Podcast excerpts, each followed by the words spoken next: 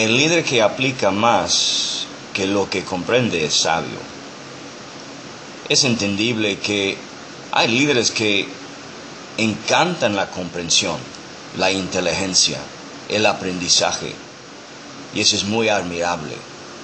Al mismo tiempo, la aplicación de la comprensión, esto es la verdadera sabiduría. Y eso es lo que es necesario en la vida de un líder, es la aplicación de lo que entendemos. Muchas personas podemos comprender cosas fácilmente a través de estudios, a través de un seminario, una conferencia, podemos comprender, pero la realidad del liderazgo no es cuántas cosas que puedo comprender, sino cuántas cosas estoy aplicando, poniendo en práctica.